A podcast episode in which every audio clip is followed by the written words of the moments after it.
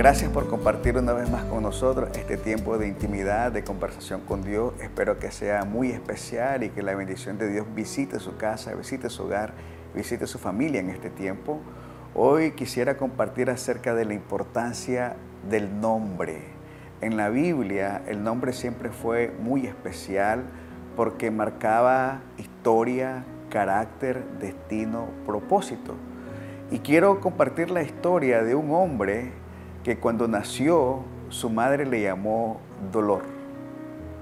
Fue un nombre sumamente difícil, un nombre duro que marca una historia dolorosa. Y quiero que acompañe conmigo la lectura en Primera de Crónicas, capítulo 4, versículos 9 y 10. Y dice así, y Jabes fue más ilustre que sus hermanos, al cual su madre llamó Jabes, diciendo, por cuanto lo di a luz en dolor. E invocó Jabes al Dios de Israel diciendo, oh, si me dieras bendición y ensancharas mi territorio, y si tu mano estuviera conmigo y me libraras del mal para que no me dañe. Y le otorgó Dios lo que pidió. Es muy interesante, como le decía, el nombre eh, marca destino. E inclusive cuando Jesús fue anunciado, el ángel le dijo a la Virgen, llamará su nombre Emmanuel el ángel escoge el nombre. En este caso, a Javes, su madre, escogió ese nombre que significa dolor.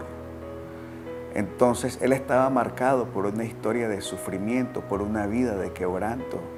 Y en un momento, ante esa circunstancia, él tiene un tiempo de comunión con Dios, porque dice la palabra de Dios, e invocó Javes a Dios. ¿Qué significa? Oró. Él estaba probablemente agotado, quebrantado por la vida que le había tocado.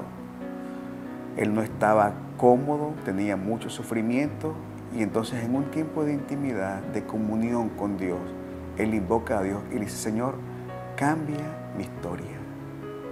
Y Dios escuchó a Javes y dice la palabra de Dios que le otorgó lo que pidió.